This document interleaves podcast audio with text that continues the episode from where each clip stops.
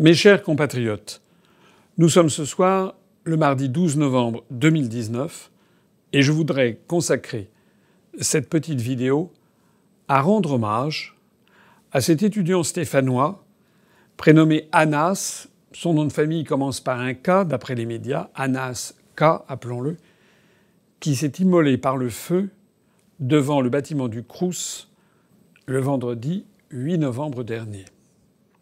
Au moment où je parle, cet étudiant est entre la vie et la mort et il semble qu'il serait atteint ou brûlé à 90%. Cet événement est une horreur.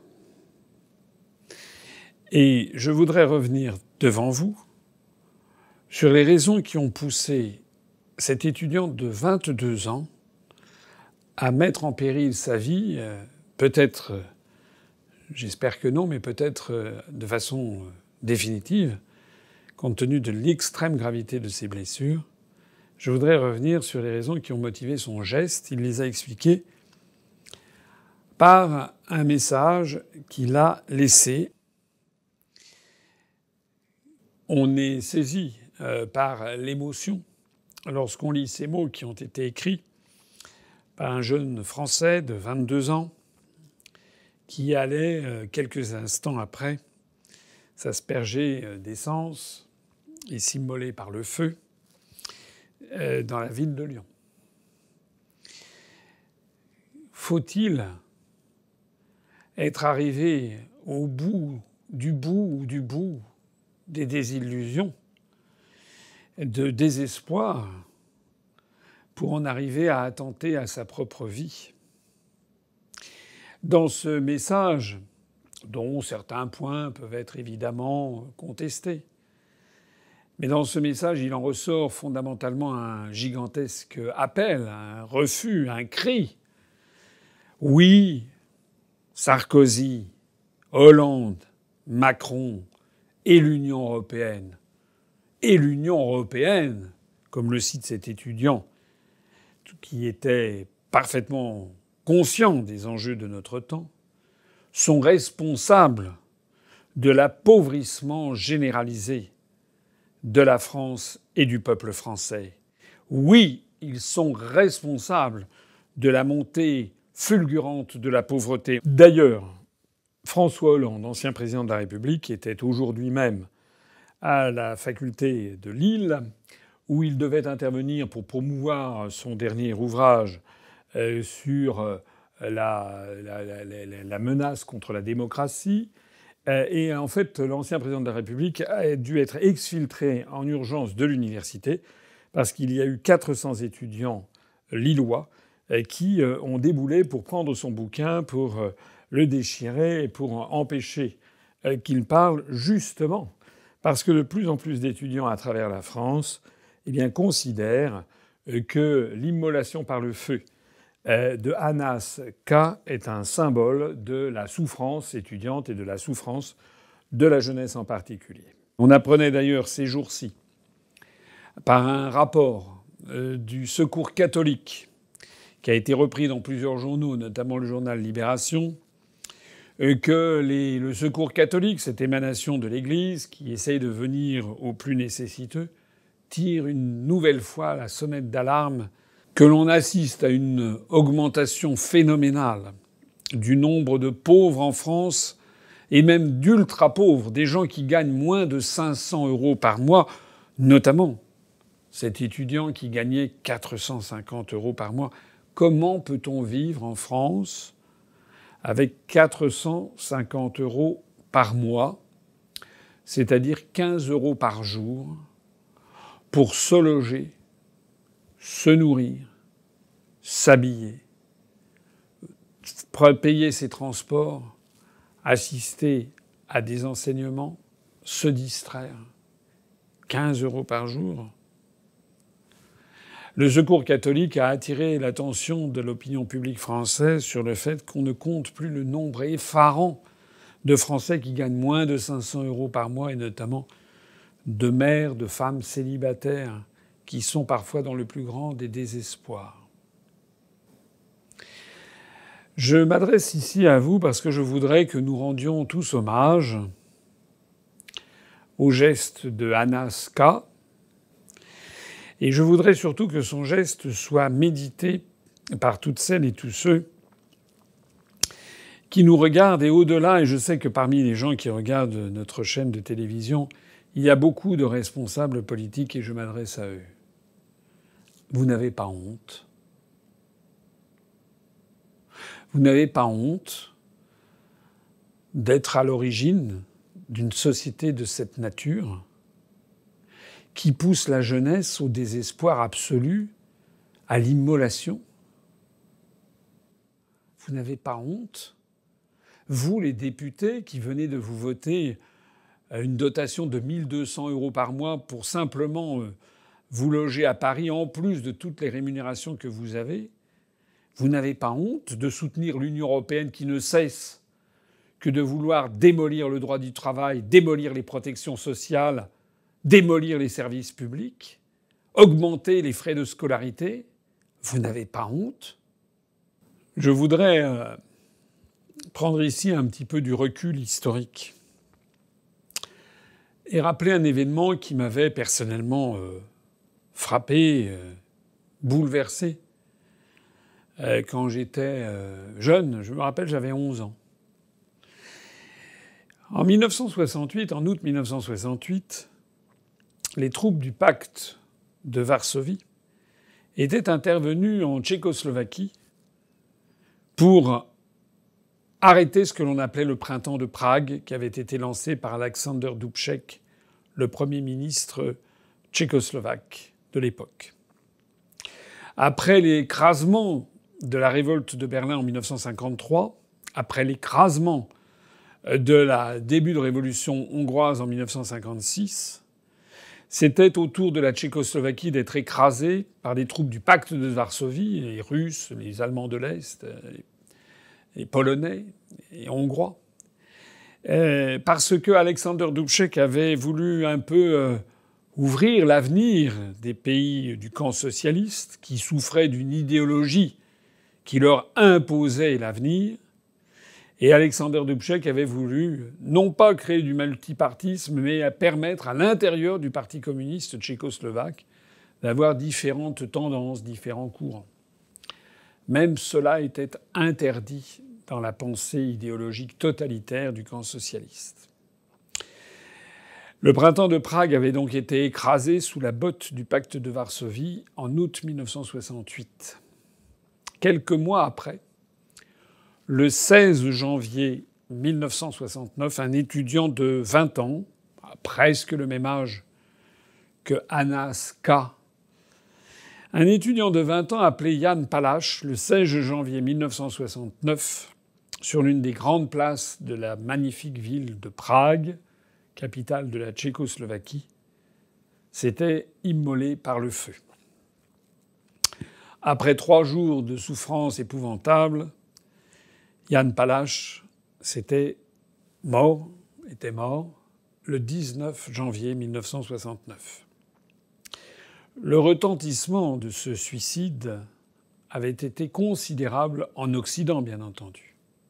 Yann Palach avait expliqué qu'il voulait protester contre l'indifférence absolue du monde en général et de l'Occident en particulier face aux souffrances du peuple tchécoslovaque, un peuple qui a une très grande tradition de liberté, puisque c'est dans la Bohème, en République, dans ce qui est aujourd'hui la République tchèque, à Prague, qu'avait commencé notamment certains débuts du protestantisme en Europe, euh, et également euh, avec la défenestration de Prague de 1618, le début de la guerre de Trente ans. Yann Palach était immolé par le feu pour attirer la conscience de l'humanité tout entière sur ce pauvre petit peuple tchèque et slovaque qui était écrasé par l'idéologie de la construction du socialisme. Avec le recul du temps, en 1989, donc 20 ans après, eh bien le camp socialiste s'est effondré Et aujourd'hui, Yann Palach est considéré en République tchèque comme un héros de l'histoire tchèque et de l'histoire tchécoslovaque. Euh, j'ai parlé de la situation de Jan Palach, qui s'était immolé par le feu en République tchèque en 1969 euh, pour protester euh, contre la mainmise de camps socialistes sur la République tchèque et pour protester contre ce totalitarisme qui allait de toute façon s'effondrer 20 ans après. J'en profite pour signaler que les immolations par le feu, d'un point de vue historique, sont presque toujours annonciatrices des débuts de la fin d'un régime. Parce que s'immoler par le feu, lorsqu'un être humain s'immole par le feu, c'est bien que il est au bout, euh, est au bout du désespoir, et donc il ne voit plus que cette seule solution, sa propre mort, pour envoyer un message politique. Lorsqu'une société en est là, c'est que la fin n'en est pas très loin. Et je citais Yann Palach pour le camp socialiste. Je voudrais citer deux autres exemples célèbres. L'exemple du euh, moine bouddhiste Thich Quang Duc, euh, qui s'est immolé par le feu le 11 juin 1963 à Saïgon. Une immolation par le feu pour protester contre le régime du euh, euh, Sud-Vietnam, soutenu à bout de bras par les États-Unis, euh, le régime de Diem, qui d'ailleurs avait lancé des persécutions contre les bouddhistes. Lorsque ce moine Thich Quang Duc s'est immolé par le feu, par un, journaliste qui était là, a fait la photographie, photographie dont le président Kennedy avait dit que c'était la photographie qui avait le plus bouleversé la planète entière. D'ailleurs, le journaliste en question journaliste américain, a obtenu ensuite des euh, prix mondiaux pour avoir révélé cette euh, horreur. Et cette immolation du moine bouddhiste Thich Quang Duc le 11 juin 63 à Saïgon, en fait, préfigurait l'effondrement progressif du régime sud-vietnamien soutenu à bout de bras par les États-Unis. Et puis encore un autre exemple, euh, c'est l'immolation par le feu le 17 décembre 2010 de Mohamed Bouazizi, ce vendeur ambulant tunisien, qui s'est immolé par le feu donc à Tunis pour protester notamment contre la vie chère, les exactions, etc. du régime de Zinedine Abidine Ben Ali, le président tunisien. Après d'atroces souffrances, Mohamed Bouazizi est mort le 4 janvier 2011. Il a été en fait à l'origine de l'effondrement euh, d'abord de, nombreuses manifestations, puis de l'effondrement du régime de Zine el Ben Ali, et puis de proche en proche par cette espèce de vent de révolution qui a secoué le monde arabe. Voilà, donc euh, que ce soit le moine bouddhiste Thich Duk en 1963, que ce soit Yann Palach en 1969 en République tchèque, que ce soit Mohamed Bouazizi en Tunisie en 2010-2011, euh, les immolations par le feu, historiquement, montrent que une utopie politique, un régime politique devenu insupportable à la population amène ces actes désespérés et d'une certaine façon c'est un symbole de la chute à venir.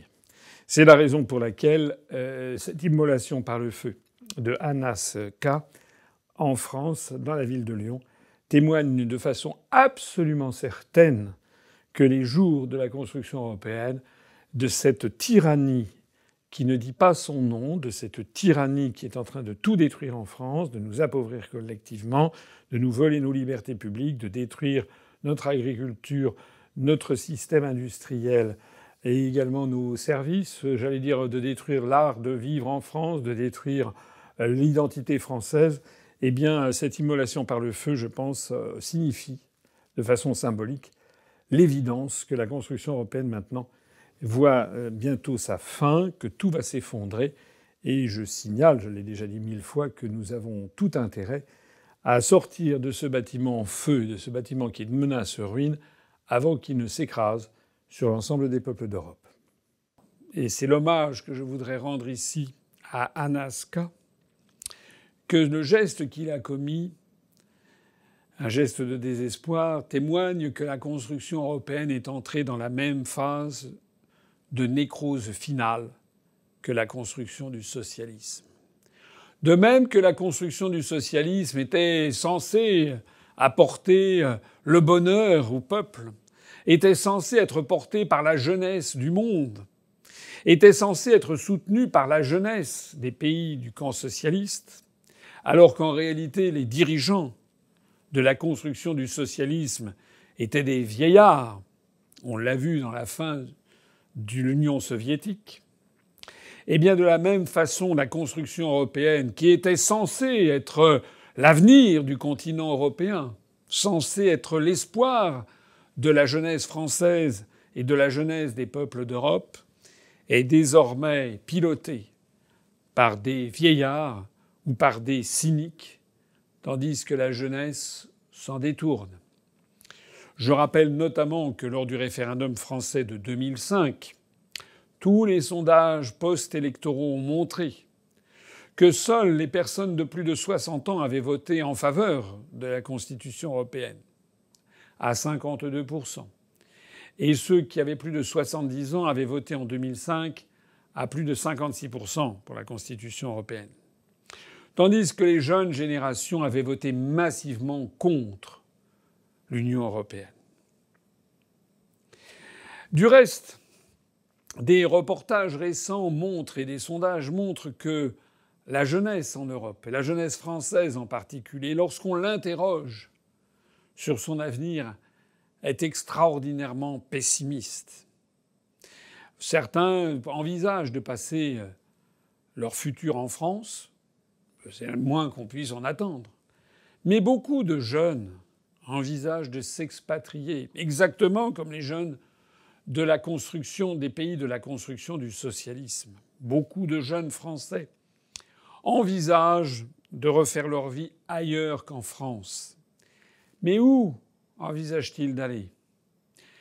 Tous envisagent d'aller au Canada, aux États-Unis, en Australie, en Nouvelle-Zélande, en Chine, en Extrême-Orient, il n'y a pratiquement aucun jeune Français qui ait envie d'aller s'installer en Allemagne, au Luxembourg, en Slovaquie, en Slovénie, en Pologne. C'est faux. La construction européenne les fait fuir, même s'ils ne veulent pas se l'avouer, même si on raconte que Erasmus serait un truc formidable, comme si l'on avait besoin de la construction européenne pour avoir des échanges d'étudiants qui ont existé de tout temps. Je rappelle que la faculté et l'université de Montpellier, dès le XIIIe siècle, accueillait de très nombreux étudiants étrangers. C'est la plus ancienne faculté de France. Je rappelle que la Suisse, qui n'est pas dans l'Union européenne, fait partie du programme Erasmus. Je rappelle que dans notre programme, nous avons prévu d'organiser des échanges de collégiens avec les départements d'outre-mer, de lycéens avec euh, un certain nombre de pays de l'Europe et avec les étudiants, avec le monde entier. En réalité, cette tentative désespérée de suicide de Anaska montre un terrifiant parallèle, un parallèle glaçant entre la nécrose finale de la construction du socialisme et la nécrose finale de la construction européenne. Nos dictateurs de Bruxelles, par l'intermédiaire du rapport des grandes orientations des politiques économiques, imposent sans cesse un modèle social et économique toujours plus libéral, transformant l'être humain en une simple, un simple facteur de production taillable et corvéable à merci, transformé en un esclave d'un nouveau type, il n'y a jamais, jamais, jamais, jamais dans l'état d'esprit des partisans de la construction européenne ce réflexe humain, ce réflexe qui consisterait à dire que tout ne passe pas par le fric. Ce réflexe qui devrait consister à dire que lorsqu'on est étudiant, on ne peut pas vivre avec 450 euros, il faut quand même un minimum. Lorsque l'on est une mère célibataire, lorsque l'on est un retraité qui a travaillé toute sa vie, lorsque l'on est quelqu'un qui n'a pas eu la chance euh, de faire des belles études, quelqu'un qui est né dans un milieu défavorisé, c'est toute la grandeur de la République française, de l'esprit républicain, que de venir à l'aide des plus faibles, des plus pauvres d'entre nous. La construction européenne est morte d'un point de vue idéologique, morte d'un point de vue éthique, répugnante à tous les égards. Il faut en finir avec cette construction épouvantable qui consiste à écraser les plus faibles pour enrichir toujours et toujours plus une toute petite minorité. Si j'avais un, une phrase pour conclure, et en formant tous mes vœux pour que ce pauvre étudiant puisse survivre au geste désespéré qu'il a fait, eh bien on me permettra, une fois n'est pas coutume, de citer cette euh, très belle parole des évangiles lorsque le Christ dit Ce que vous aurez fait au plus petit d'entre vous, c'est à moi que vous l'aurez fait. Ce que l'Union européenne fait au plus faible d'entre les Français, c'est à la conscience divine pour ceux qui croient en Dieu, ou à la conscience de l'humanité pour ceux qui n'y croient pas, c'est à cette offense-là que l'Union européenne fait. J'appelle ici toutes celles et tous ceux qui ont cette petite voix dans l'esprit qui leur rappelle qu'ils sont des êtres humains à se détacher au plus vite de cette construction tyrannique mortifère et criminel qui s'appelle l'Union européenne pour en revenir à l'esprit de la République française avec sa générosité et sa grandeur. Vive la République et vive la France.